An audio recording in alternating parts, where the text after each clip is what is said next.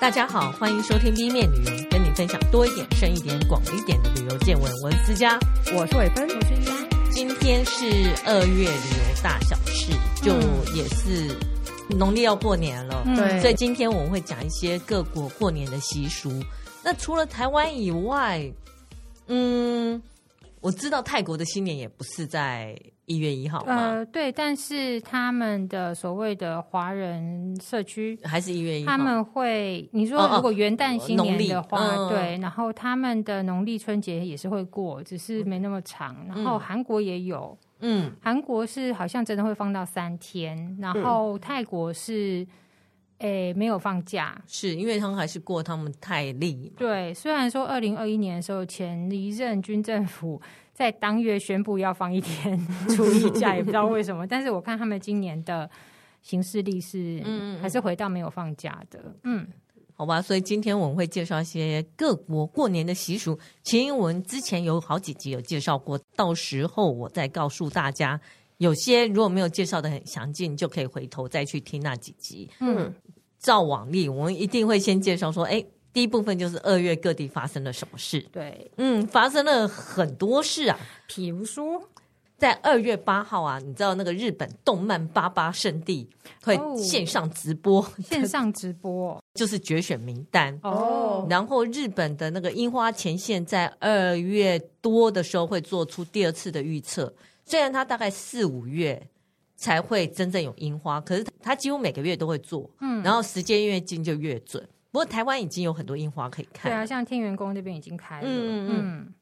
那今天我们呃讲一月的事情呢，有一个最新的是皮皮克斯饭店在一月三十号开始营业。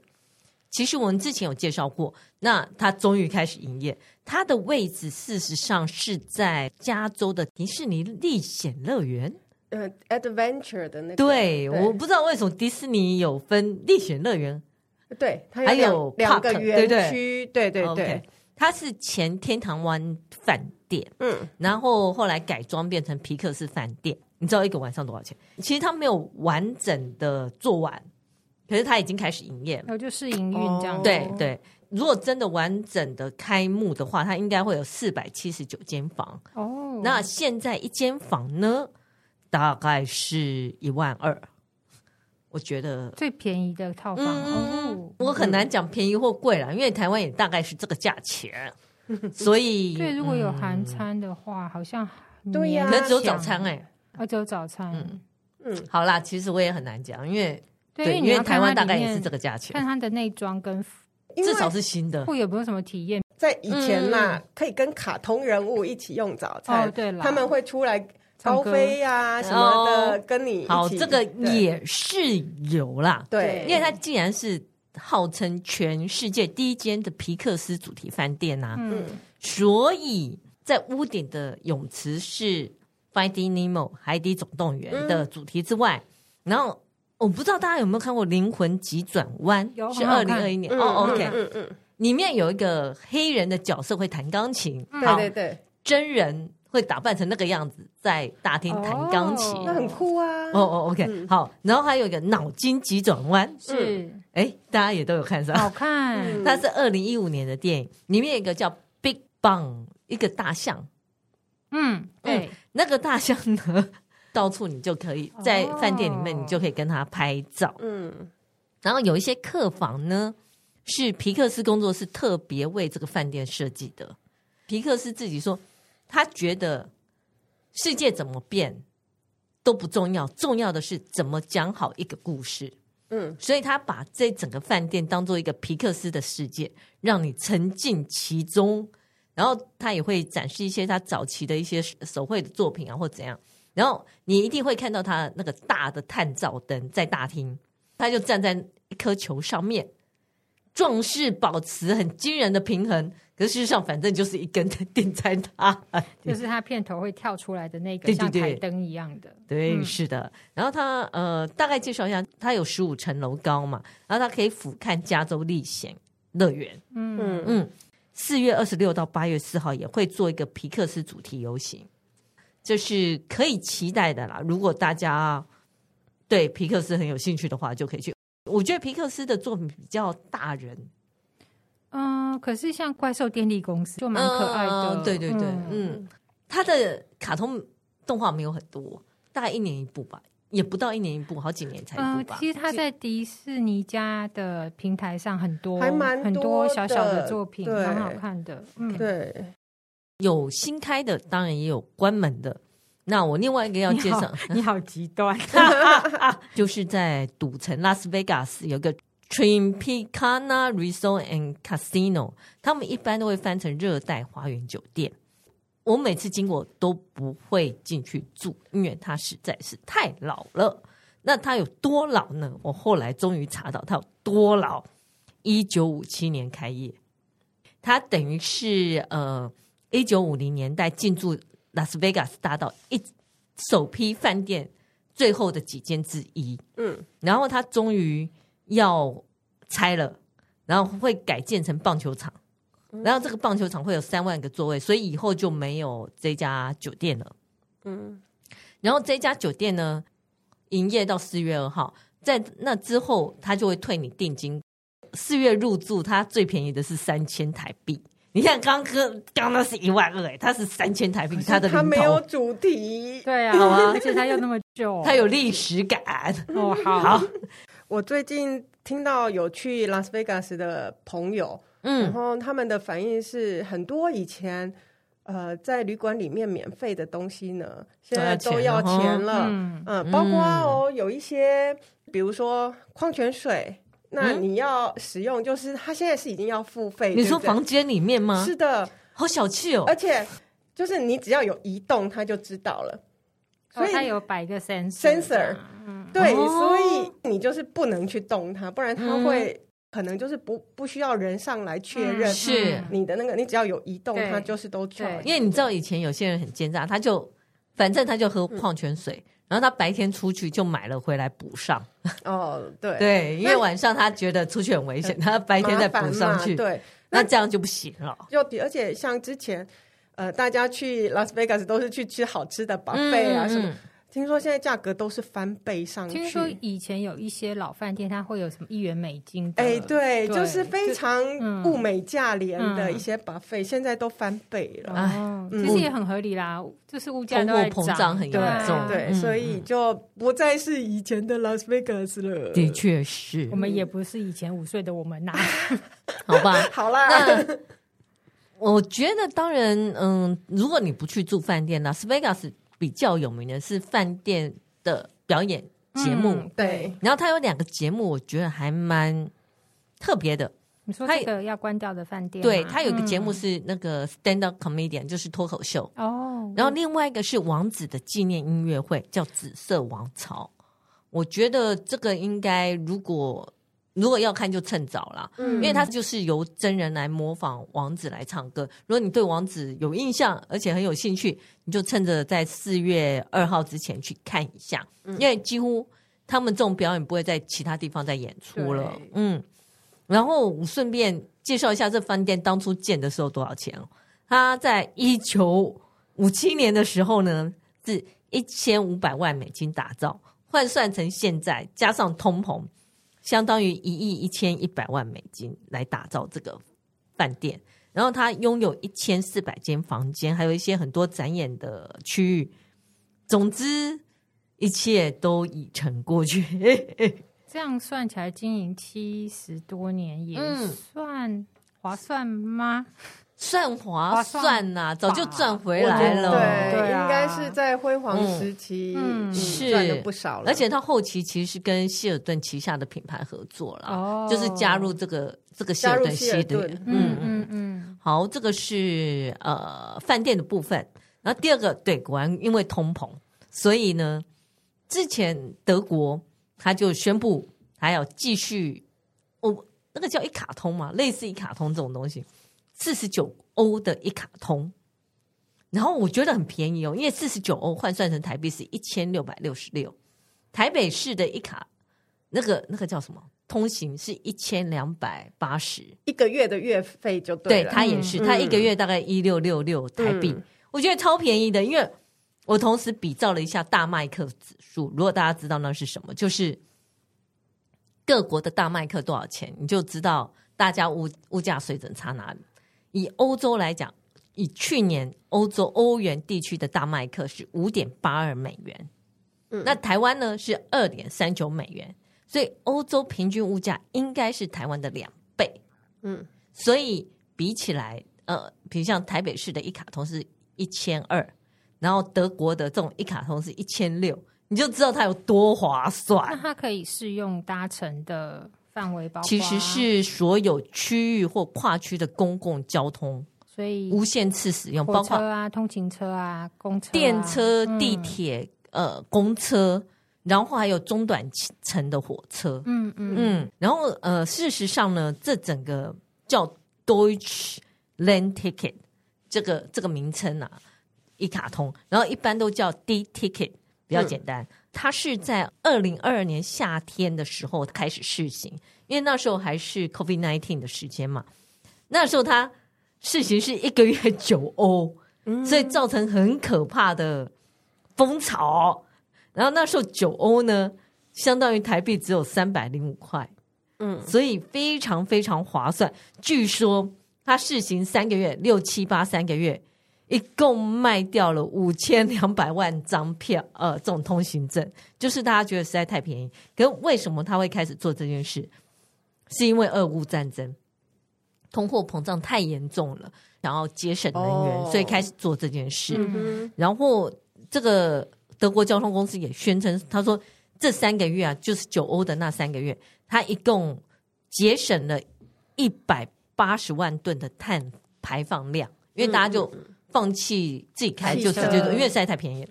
但九欧怎么可能持续太便宜了？所以二零二二年九月之后，他就开始试行是四十九欧，一样也是很受欢迎。因为当然你就知道四十九欧可能可以持续比较长。他才刚卖那个公司的网页，马上宕机，然后第一个月就有三百万人买，而且其中七十五万人从来没有搭过公共交通。哦，他们还是习惯自己开车。对，可是因为它太便宜了，嗯，再加上通货膨胀，然后他们石油现在也很贵，嗯，所以这个的确有吸引到从来不坐呃大众捷运的人来坐，嗯，嗯，然后这个四十九欧呢，政府其实是有补助很多。我说德国地区政府跟联邦政府都有补助很多，他们宣称会一直持续实施，而且价格不变，一直到年底。台湾人也可以用，所以如果有人想要去德国玩呢，记得要买这个，因为我觉得交通费真的很贵。对，如果你可以一卡这样一直玩，一直玩，一直玩，很划算。嗯，记得买四十九欧，非常便宜。嗯，然后第三个呢，其实又要讲到内华达州，就是刚刚讲那个热带花园饭店要关，可是那一区啊，其实那一区在很早，我们说内华达。拉斯维加斯那一整区，在很早很早以前，多早了两万五千年前，事实上是一个很潮湿又绿意盎然的地方。那时候就有很多大型的哺乳动物，近年就是已经变成像这样沙漠，所以很多哺乳动物死掉，然后就会有很多化石。所以呢，这美国内华达州呢，在一月二十号就宣布。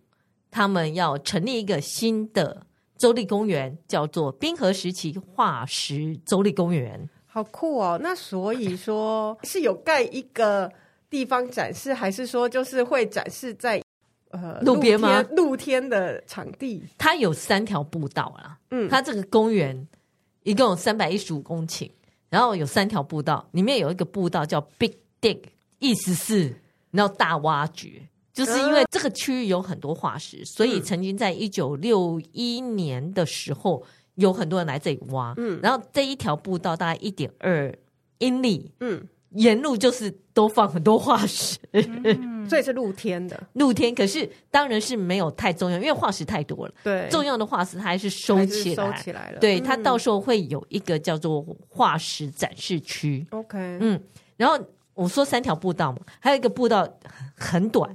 零点三英里，然后那个零点三英里，它就会做那种史前哺乳动物的金属雕塑，嗯，所以你一样可以拍照啊。还有一条步道是一点五英里，那一条就是沿着干枯的河床走路，就是有三条步道。嗯，然后呃，我刚刚介绍这边啊，其实有很多很多丰富的化石，像有什么动物呢？有一些像猛犸，就是很大只的大象，嗯，恐狼，嗯，大只的狼，嗯，骆驼，哎，骆驼我很吃惊，就很久以前这在美国是有骆驼的，还有一个叫地懒、地獭，哦，就是跟树懒可能是呃亲戚，可是它不需要树，它都在地上走来走去，嗯嗯。嗯，它目前呃开放时间是早上八点到下午四点半。然后只有在周六周日开放，十二岁以下免费，然后门票只要三美金。嗯，然后他说你可以带宠物，但一定要系绳。为什么呢？哎，这是我自己乱讲。为什么呢？因为狗可能会咬化石来吃，所以你还是要绑绳子。你看那个动画，很多狗都会去咬一个什么东西回来，可能就是化石。所以就是嗯，不要。那为什么只在礼拜六、礼拜天营业呢？他说，因为他要让。园区的员工习惯每天的开门营业，是有这种事吗？其实比较像是试营运呐。对啊，对，但我觉得也太过分了，还要习惯哦。而且他如果游客数还没有那么多，他不需要付这么多的 费用，对啊，人，嗯、对对对。不过当然，他也强调说，就是化石太多，他说你不可以拿。拿走任何化石，因为我就说有一条步道上都是化石，然后你只能带走你的回忆。它会有导览吗？不然大家以为就是石头。它有 ranger，嗯，就是有那个导览员，嗯，因为它还是会有一个游客中心，它会有影片的介绍啊，嗯，然后还有那种猛犸，就大只大象那个真实尺寸的，还有那个化石骨骸堆起来的，嗯，反正他就放在那边让你看，同时它会也会有导览员来介绍，嗯。嗯如果大家有兴趣，赌博之外可以去看一下，他一月二十号已经开了。这是欧美的部分。那我们接下来介绍日本。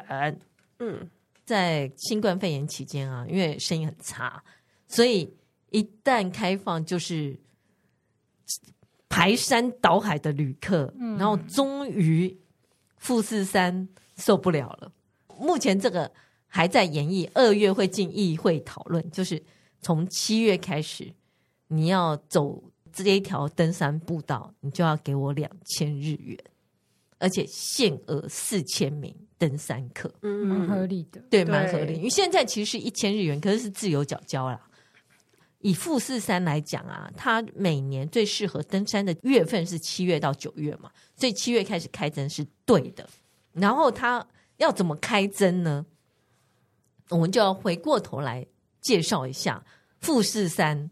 富士山它是高三千七百七十六公尺，它是一个活火山，分成十和木。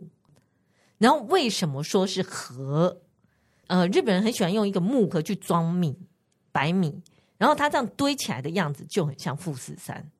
我记得台湾也是买米是一盒一盒的合作的盒。你是说早期吧？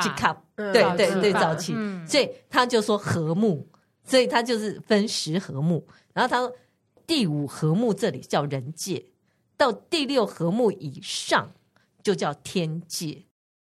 你可以坐火车到一个车站，然后坐公车到五合目，然后五合目之后你就要靠你自己的双脚爬上去。那一般来讲，登富士山有四大登山步道：吉田、富士宫、须走跟御殿场。那这一次要收钱的是吉田，因为吉田步道就是三梨县政府管的，吉田是最有人气的。它除了上山下山路线不同，所以你可以看到很多。然后上山大概要五个半小时，下山是三个半小时。然后它的沿路有很多山屋，你就可以住在那边，因为这条步道也是很适合看日出，所以算是登山客最多的。那山梨县政府自己说，他们二零二三年就接待了十四万名登山客。然后另外还有三条步道，有一条叫富士宫，它是很短，然后也是适合一般游客攀登，可是就是比较辛苦一点，要爬山。啊，另外两个须走和御殿场就不是一般登山客可以可以走的，所以你也可以想见，吉田真的是人最多，所以他最后才会决定，我现在要收收钱。五合目大概高度是海拔两千三百零五公尺的那个位置，他设一个闸门，因为他限量四千人嘛，那四千人之后他就把闸门关起来。嗯，对，闸门下午四点关到凌晨三点才会开，因为他怕有人半夜这样，因为不想付钱偷渡。嗯、对，对是的，这还蛮有趣的。然后富士山为什么这么有名呢？它每年大概有超过三十万人去登山，然后是二零一三年被登录为世界文化遗产，请大家注意，不是世界自然遗产哦，是文化遗产。嗯，因为以自然来讲，没那么有价值 啊，就是座不太高的山，但是日本最高。然后因为神圣，因为他们文化上的意义，所以呃是文化遗产。嗯、对，对，你知道，大家日本人很爱富士山，有很多它的名字。然后，比如像它有一个叫赤富士，就是在夏末到初秋的时候呢，天时地利人和，富士山山顶会呈现有一种红红的样子。对，叫赤富士。对，然后还有一个叫钻石富士，就是在日出或日落的时候。当太阳接近富士山的时候就很亮，所以叫钻石富士。还有一个叫珍珠富士，珍珠富士是满月的时候，嗯哼，就是很像珍珠放在富士山上面。哦，还有一个叫逆富士，逆富士是有倒影，一千元的日本钞票上就有逆富士，你就看富士山跟它的倒影，就在一千元的钞票上面。然后还有一个我觉得很好玩的是。你知道我们不是很喜欢美人尖吗？嗯，然后他们的艺伎有个叫富士额，嗯、就是那额头是哦富士山的样子，哦、不是中间那个像美人尖这样，就是圆圆的。对，这就是富士山。然后富士山呢，在八合目以上。你以为富士山是国家的？不是，富士山是浅间神社的。对，它是等于是某间庙的。它是八合目以上，就是那一间庙的。那为什么有这个叫做富士山本宫浅间大社呢？是因为富士山是一个活火山，所以这个神社的功能就是要镇住富士山的火山活动哦。所以他会去就是拜拜啊，或怎样。嗯嗯嗯，如果不想付这四百二十块台币，你就走另外一条路。哦，另外三条你说有四条，按照对，对另外两条太难，你可以走富士宫那一条，但也是有点辛苦。Oh, OK，对，而、啊、如果你想要轻轻松松的走吉田这一条呢，你就乖乖的付钱。那你也可以走到一到四合目。可以吗？一到四合目不需要走啊，因为你可以坐公车。对，我的意思是说，你可以不要走到对，不要走到上什么富士山啊？你只看到它的一半。你也可以说我有走富士山啊。那你来爬圆山山，哎，四百二十块。对啊，秀秀啊啦，卖血拌嘴。好啦，然后另外一件，呃，可能玉安比较熟，就是因为他有去过足地市场。足地市场其实前阵子啊。有搬迁嘛？嗯，他迁到丰州，所以现在叫丰州市场。对，然后他二月份会开一个，二月一号开刚开幕，叫丰州千客万来，好特特别的名字，好。然后他有等于他盖了两栋新的设施，有一栋叫做石乐栋，就是属于属于江户风格啊，里面有七十家餐厅，大家随时都可以吃饭。然后另外一栋叫温玉栋。温玉洞呢，它开放的时间是早上十点到深夜的三点，就是你听温玉洞，就是你在那边可以泡温泉。那温泉哪来呢？它每天呢都会从香根跟汤和园那边运温泉过来，运运来，因为它没有温泉啊，这地方。嗯，然后它是一个露天温泉要钱啊，可是你在泡温泉的时候，你可以看到彩虹大桥。啊，如果你真的不想付钱，你就可以泡足汤免费。嗯，可据说很好玩啊！如果大家还是对足地市场很有兴趣的话，就可以去吃吃啊。就是他现在的活动比以前好，因为以前只是个鱼市场嘛，那现在又可以泡温泉啊，又可以吃其他的东西啊。我觉得可以试试看。可是是可以住的吗？呃，不可以，它就是一个观光市场，对，就是一个观光市场，可以泡汤吃东西，嗯、可是没有住宿这样。对对。嗯然后，哦，插一个话，嗯、我发现日剧很喜欢讲说，你是昭和时代的人，你是平田时代的人，然后现在已经现在是什么令和时代，然后昭和时代就是比较老派，平成时代就比较年轻一点。啊，如果现在是令和时代，他们觉得现在就是数位时代，就是他们是用这样分。啊，哦，台湾曾经是分几年级生嘛，对，然后就觉得某一个年代的人是不一样的个性。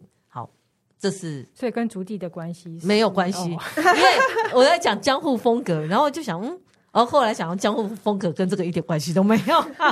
其实竹地市场这样也不错了，因为其实不是我去竹地市场，嗯、是我爸妈去，他们就觉得现在的观光实在太乱了，就大家就是随便，因为他都他其实本来就不是一个，它是鱼市场，嗯，对，它是市场，所以这些熟食它不会让你有坐的地方，嗯、所以大家都蹲在路边或者是拿着，就是就在那边吃，哦是哦，所以感觉很。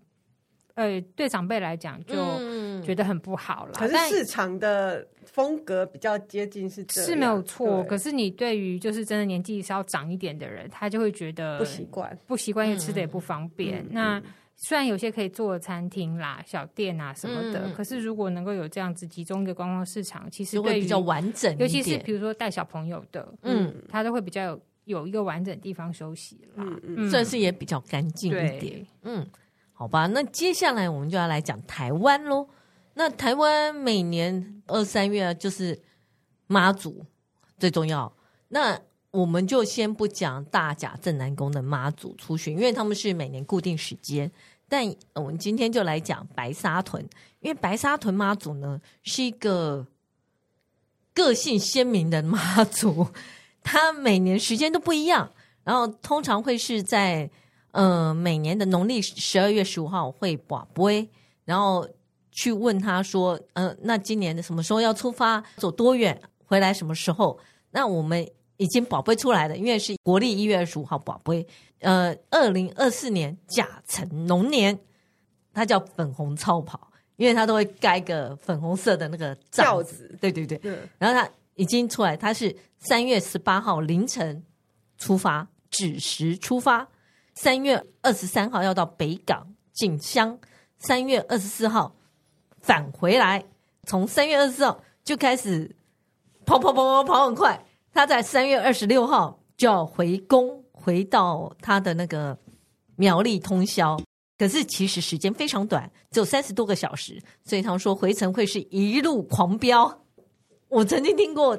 他们有时候真的都是用跑的，嗯，很可怕，对，因为时间来不及。但我也不知道为什么妈祖要这样决定，可能要训练大家的体魄吧。我想整个全程是九天八夜啦。对，嗯、预估啊，以去年来讲啊，去年报名的有十一万三千人，那他们预估今年会有十三万人。啊，如果大家想要去参加这个妈祖进香的话，他二月十六号可以受理报名。其实我本来以为就是想走就跟着走，没有你报名的话，他会写到书文里面去，就是跟马祖讲说这个人会跟着你走全程。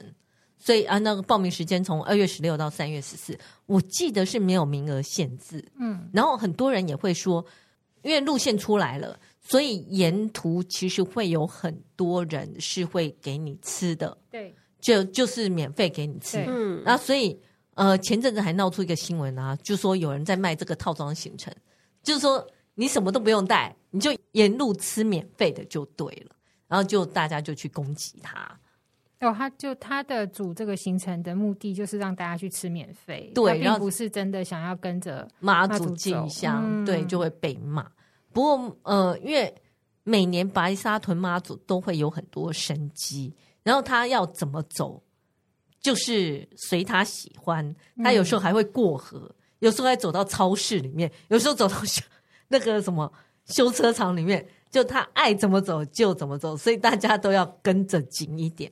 那还蛮好玩的。如果有人想要发愿跟他走一趟，就可以趁这个机会走一走。嗯，这是台湾的部分。那第二个部分呢，我们要来介绍的是。呃，最近有什么新旅馆啊、新景点、新玩法？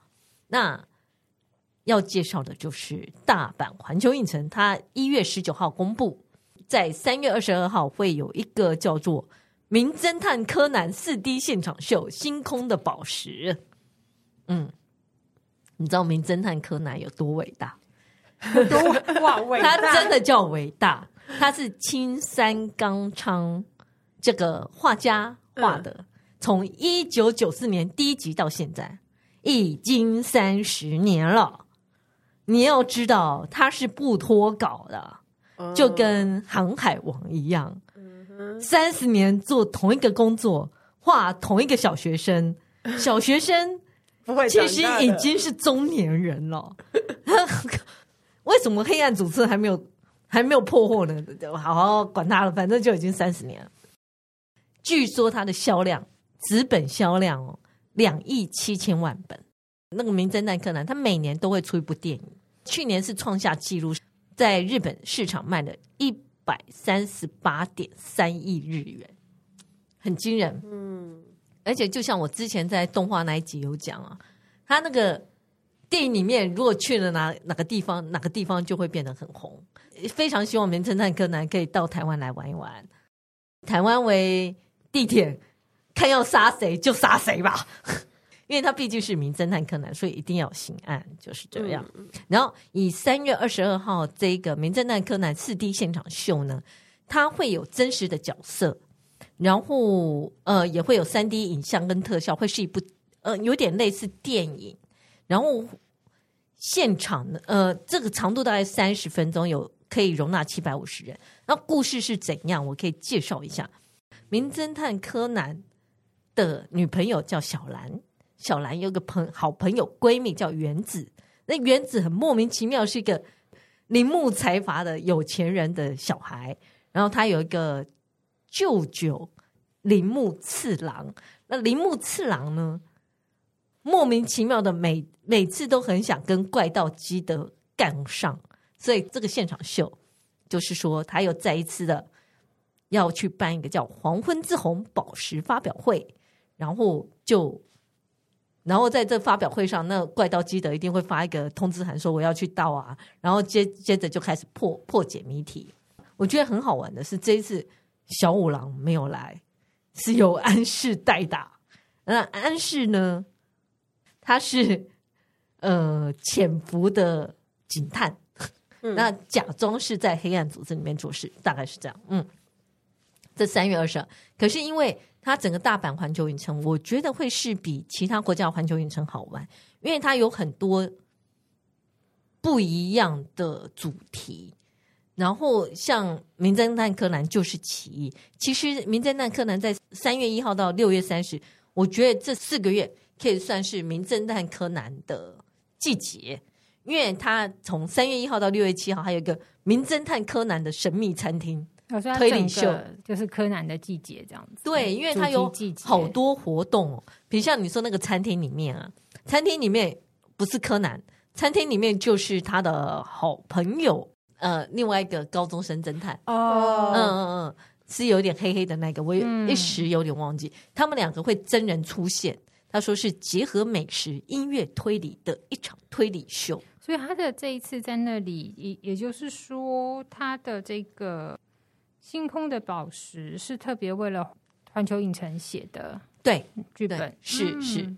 然后在现场，我我是因为他有真实人扮演的角色，我不知道他要怎么呈现。可能就是所有的观众犹如在那个 party 里面，嗯，嗯，然后他会在你面前演出这一场整场秀，因为你也不知道最后要怎么解谜，所以这样也比较好。如果你已经看过漫画，然后你现场就觉得哇，反正我知道一定是他，然后你这个只有你进去才会知道。不过，呃，以这四个月来讲，还有好多活动，什么呃什么，还有那种坐坐云霄飞车也会有柯南啊什么的，也有游行什么的。大家都可以去期待一下，也有密室的那个解谜的活动，还有什么神秘餐厅？嗯，是，就像我刚刚讲的，就是推理秀。如果大家想要试试看，这是柯南的部分，日本。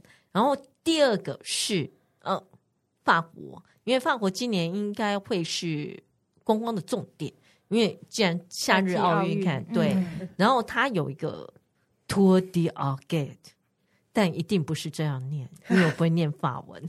它是在圣母院旁边，我们就把它翻译成英文 Silver Tower 银塔。这一家饭店呢，据说他自己说它是巴黎最老的餐厅，然后是一五八二年开，已经有四百四十一年历史，也是因为疫情啊，然后他就进行整修，整修大概花了一年半的时间，他最近又重开了。那开了以后呢，它旁边就圣母院，那你可以看到快要整修好的圣母院，然后它对面就是塞纳河，嗯，所以他说你在七月十四号、七月二十六号，你可以亲眼坐在那边看到那个夏日奥运开幕式，所以他就以此为号召。那我来介绍一下这一家饭店为什么有名呢？如果大家看过《料理鼠王》，老鼠。哎，不是，是它的背景。哦、要是有老鼠，它就不会只开只关十八个月，它可能要关很久。好，对。然后除了它是料理鼠王的场景的参考之外呢，它有一个酒窖，里面藏有三十二万瓶酒。嗯，还有他有很有名的鸭料理，鸭料理因为太有名了，听说他一八九零年呢。只要有人点鸭，他就给你一个证书。到目前为止呢，他已经发出一百万张证书，等于他端出一百万只鸭过了。所以表示去吃他的鸭肉是一种成就。是哇哦，重点有谁去吃过？这样先介绍一下，比如像达利呀、玛丽莲梦露啊、法国国王啊，嗯、然后甚至于法国太阳王路易十四啊，还在里面开过宴会啊。但要吃一顿到底多少钱呢？以午餐来讲啊，是一百五十欧，相当于台币五千零八十八。晚餐的话是三百六十欧，相当于台币一万二。那你说贵吗？你知道我现在不觉得贵，因为我前阵子才看到台湾有那个一个套餐一万二。我想，我靠，那就真的是有有人会花这个钱。可是，当然他也会照顾一些平民百姓，如我们。他说：“哦，如果你不想花钱，又想欣赏它的景色啊，你可以早餐他们是有可颂可以吃的哦，你就花钱吃可颂喝咖啡，这是 OK 的。晚上呢，你也可以去他们的酒吧来杯鸡尾酒也 OK，甚至于呃，如果天气好的话呢，它还有天台的酒吧。”你也可以去喝杯酒，然后看看景色。对了，他他不是说呃是可以看到圣母院，他可以看到圣母院跟塞纳河。哦，圣母院和塞纳河。对，嗯嗯嗯。呃，当然，如果你也想拿一张吃鸭证书的话，你也可以点只鸭来吃吃看，因为毕竟这只鸭被很多名人推崇了，去可以试。而且他们就说，因为它毕竟很老了。四百多年，经过了一些整修之后，它现在又比较跟得上时代脚步。嗯，这是法国的部分。如果大家去看奥运，就可以顺便来吃吃只鸭吧。第三点呢，我要来跟大家介绍是，我去过意大利，但我没有去过西西里岛，因为我觉得很麻烦，到底要怎么去？那这种想法呢，事实上早在数千年前的罗马人也是这样想。他就说：“我用船呐、啊，跟木桶去做一个浮桥，看能不能从本岛浮的，让你要那个意大利岛是一只脚，西西里是一个球，我们把球跟脚连起来。嗯，对，但感觉是有点愚笨，因为用船跟木桶，不海浪吹了就飞走了吗？长有多长？如果是最短的、最窄的地方啊，是三点一公里。哦。”还蛮长的，如果要过海线桥的话，对，是蛮长的。对，所以如果它盖成啊，我说三点一公里等于三千一百公尺嘛，嗯、对不对？所以它这个桥啊，如果盖成的话，它会是三千六百公尺，嗯，会变成全世界最长的吊桥。桥对，它预计要花多少钱呢？以欧元来讲，是一百一十六亿欧元，嗯，那相当于台币是。三千九百三十五亿台币，蛮合理的啊。对，会花这么多钱，嗯，而且老实说，以这个跨海大桥，它又要可以扛得住七点五级地震，对，然后还有强风，对它也要可以扛得住，嗯，就是可以抵强风，是需要这么多钱。其实这个想法很久，我就讲罗马人就已经想过了嘛。曾经在二零零九年呢，他们也有说我们要开始盖，可是又取消，实在是因为。花的钱还有技术都很高，嗯，可是今年他们终于说好，我们真的要盖了。那但当然不可能一天就盖好啊。它预计是二零三几年会盖好，所以就是下个十年，但谁知道会发生什么事？好，呃，那目前我们是怎么去西西里岛？就是坐飞机跟船嘛。那等到这个桥如果真的盖好的话呢，就可以通行火车。那目前虽然从西西里也可以坐火车去拿坡里或罗马，可是那个火车是直接上邮轮。可是，如果让他还要坐火让火车过，我觉得十年还是保守估计耶。真的吗？对啊，没有那么容易耶。对，像他会不会做到一半觉得哦，好累哦，算了吧？我是不知道本岛就是所谓斜尖地方到西西里岛中间，它那个潮流是怎么样？对，如果是很麻烦的话，其实一定不止，很难盖啊，一定不止十年。还是我们学罗马人一样。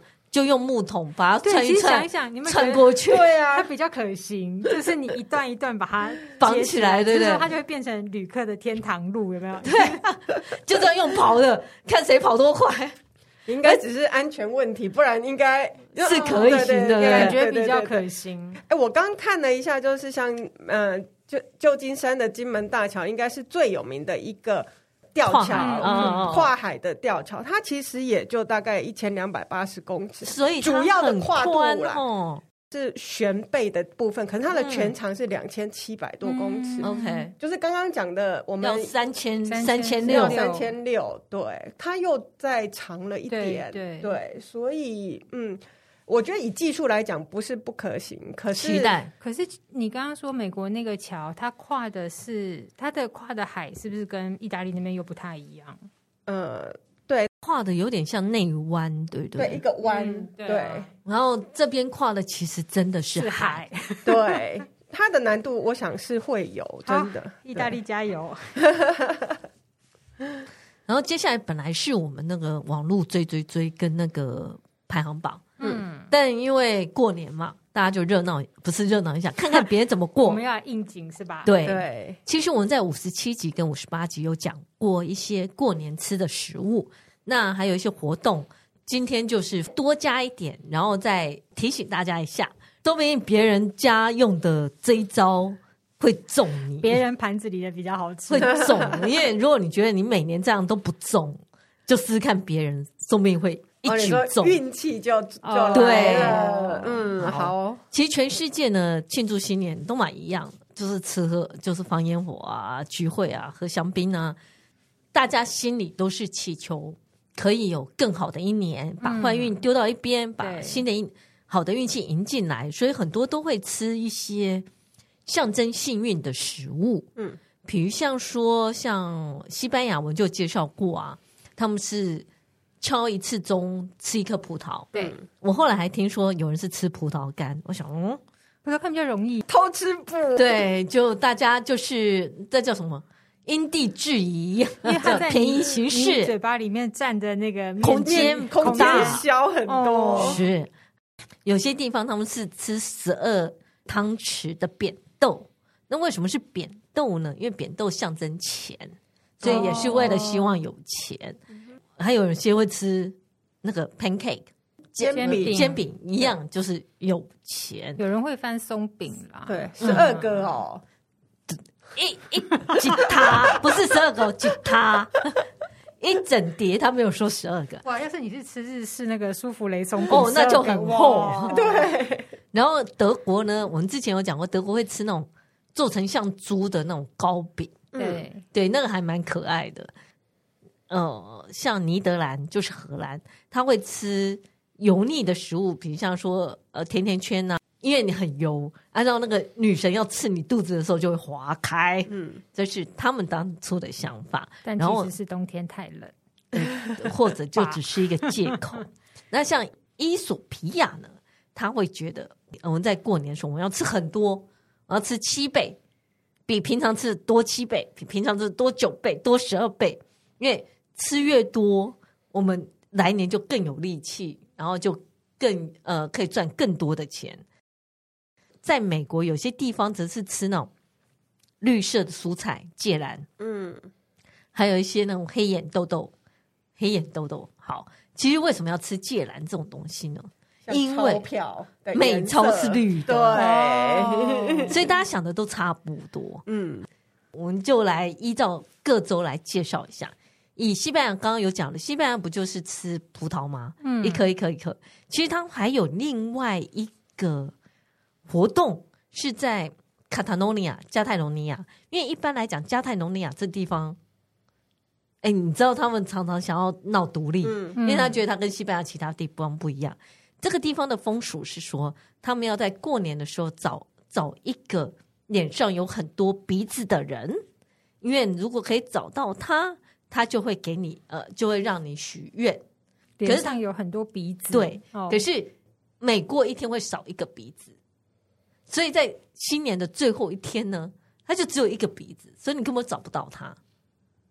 所以那个是他们传说的怪物吗？还是传说的喜神吗？哦、嗯，对，因为你只要找到他，你就可以许愿。可是很难呐！你看，他平常可能都躲在家里，然后等到最后一天出来的时候，他也只有一个鼻子，你根本找不到他。啊，等到新年的第一天，他又长出三百六十五个鼻子，他可能又躲在家里。对，这个就是一个，我觉得是支持小孩不要在家的一个好借口，因为他就鼓励小孩去找这个人，那小朋友就很高兴去找，可是根本找不到。好，然后叫他们不要在家里。打扰我清扫。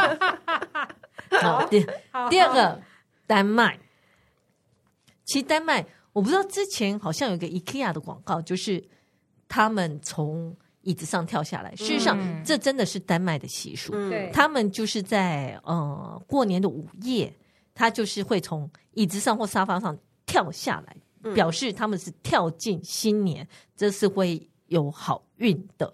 所以大家也可以试试看。过年的时候跳下，然后第三个是芬兰，但除了芬兰之外，我还看到很多地方有这样的习俗，就是算命啊，把烧热的铅小小的先融化，然后丢到冷水里，然后看它的形状，然后你就知道你来年运气怎么样。有人是说呢，如果它看起来像一颗球，表示那个好运就滚进你家里了。其实无论它长什么样，你都可以讲到一个好的名字。对，大概是这样。然后以德国来讲，除了吃那个猪做的小糕饼之外呢，他们过年的时候啊，会看一个影集叫《Dinner for One》，是指有一个人在照顾一个想象中的朋友跟一个老太太，它是一个喜剧。听说。每年呃最后一个晚上都会看，你知道这个影集有多老？这个是黑白影集，而且是一九七零年到现在。嗯，可是他们就是都会看这个，当做过年的一个仪式感吧。我想，嗯，嗯现在会不会都变 TikTok 了？会放上去吗？我是不确定啊，拜托不要。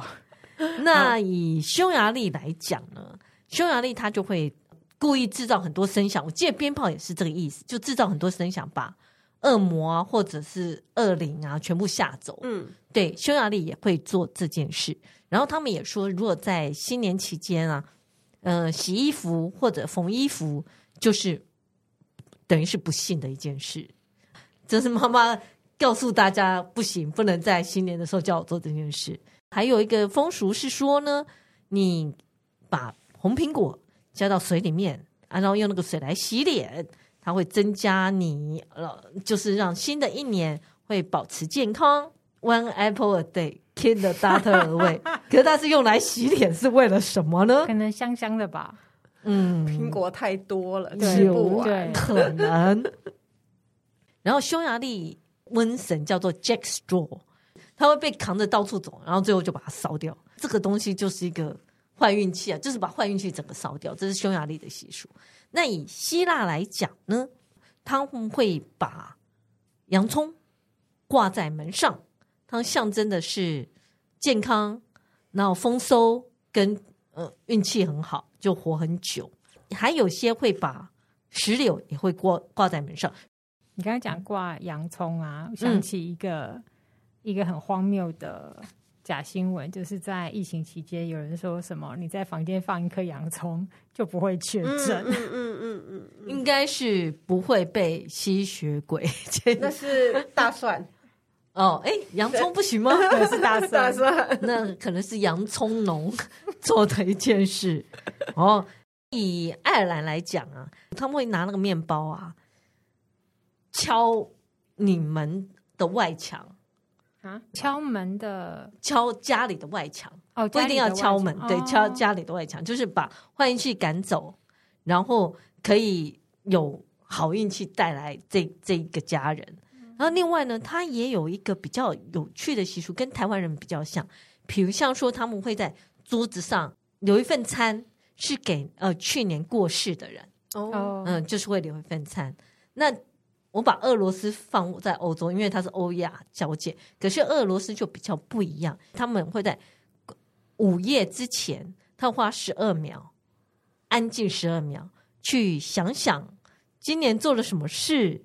然后希望为未来祈祷，才十二秒，有点短。嗯，我觉得十二秒，希望他们今年可以想到说，对乌克兰这十二秒内要不要决定乌克兰这件事，不是就不要再打了。他们十二秒表示他记忆力要很好，哎，也很快，对不对？对啊，就精简重要的，赶快想一想，说出来。对，十二秒，你好歹一分钟吧，哦、实在有过点。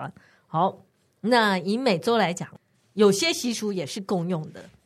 我们之前 对，我觉得因为人也流来流去嘛，然后就是他们会带着那个空的行李箱到处走，嗯，表示来年会有旅行啊怎样。有些是比较夸张的，是带着行李箱到路上走啊，比较不夸张，不想要这么搞刚的，就放在自己家，然后绕着那个行李箱走，这样也可以。如果你想要出国玩的话，也许这样会比较简单。那以古巴来讲呢，他们会把坏运装在水桶里，然后往外泼。哦，对，所以他也建议说自己要小心，在过年的时候不要在古巴呃街上走，你有可能会被泼到脏水。嗯，然后巴拿马也是会烧那些肖肖像画，就是讨厌的人或怎样把它烧掉，表示坏运走掉。然后巴西呢，会穿白色的内衣，跳到海里面去，跳过七个浪，每个浪象征一个特别的心愿，跳一个浪你就许一个愿，跳一个浪你就许一个愿。Oh. 那另外一个呢，厄瓜多也是跟巴拿马一样，会烧讨厌的人的画像，就把厄运去除。那我们来讲非洲，我记得我之前几年就有提过。南非有一个很恶劣的习俗，就是他们会把家具从家里往外推，嗯、然后有些甚至会丢沙发，对，所以会砸死人。所以在过年期间，听说救护车还要包的像那个战车一样，对，然后到处去救人。这个习俗还是在哦，这就是南非的习俗。好，那伊索比亚就像我刚刚讲的，就是他们吃很多，因为他们其实是有十三个月，因为。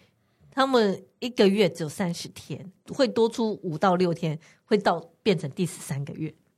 他们的新年是九月开始，嗯，是因为他们那个长雨季结束。哦，嗯，他是把那个当做，所以他们的呃立法也是根据他们自己的节气的运气。对，然后他们就是吃很多，因为吃越多，觉得来年更有力气。那我觉得亚洲来讲呢，最有趣的应该是菲律宾。因为菲律宾相信圆就是圆满，嗯、就是好运气。圆点点装，对，所以他会穿圆点点装，然后他要吃十二个圆的食物。那十二个圆的食物，我觉得还蛮难的，比如像西瓜好大颗，橘子、葡萄算小颗，难怪西班牙吃葡萄。番石榴要吃完要等到什么时候？好，反正就是你要吃十二个圆圆的食物。同样就是代表圆满呐，未来一年会丰收啊，会赚很多钱。然后另外一个是小朋友，他也鼓励在午夜的时候跳，然后觉得跳得越高，就会来年长得越越多，长得越高。就是菲律宾，那日本，我觉得大家就比较熟。日本的历法呢，本来他也是跟我们一样过农历，后来一八七三年之后，他就开始过阳历。他们是在午夜十二点，大家也都知道，他们那个各大神社会敲钟，对，会敲一百零八。为什么呢？因为佛教里面是说有一百零八条罪吧，嗯，就把它敲走，对.也算是祈福的一种。那其他呢？我有看到一些中东或沙乌地阿拉伯的，但我觉得他们除了立法比较不一样之外呢，没有什么很特别的。所以，如果大家有比较特别的过年的方式，可以再跟我们分享。嗯、那我知道泰国是泼水了。不是说它是泼水，其实是浴佛啦。嗯，对，主要是是浴佛开始的啦。泼水只是一个祝福，打水仗那个都是观光后来来的，那不是传统啦。哦，所以其实新年应该是浴佛为主，浴佛，然后用水来做当做祝福的一个媒介而已。哦，嗯、好好，因为我我也觉得，除了吃年夜饭之外啊，呃，因为日本还有一个习俗，你知道他们都会看那个红白。红白战，对、嗯、对，我觉得台湾目前有些电视台也想营造出那种过年要去看一个电视节目，但年夜饭这件事还在，对，然后红包也是在，那其他我就觉得还蛮没有那么多的传统习俗。你们的家红包是包，比如说，诶，工作了就不给，还是结婚了才不给？嗯，台湾就会有分，有不同，对对对。对，嗯，我觉得是看你赚多少。哦，好，祝祝大家新年愉快，龙年行大运，应该很多人运气会变很好了。对，记得继续收听我们节目，请在各大 Podcast 平台订阅我们，或到脸书、IG 按赞，最终分享给你身边的朋友们。我们还有 YouTube 喽，对啊，大家记得订阅哦。嗯嗯，谢谢，谢谢大家，新年快乐，拜拜，拜拜。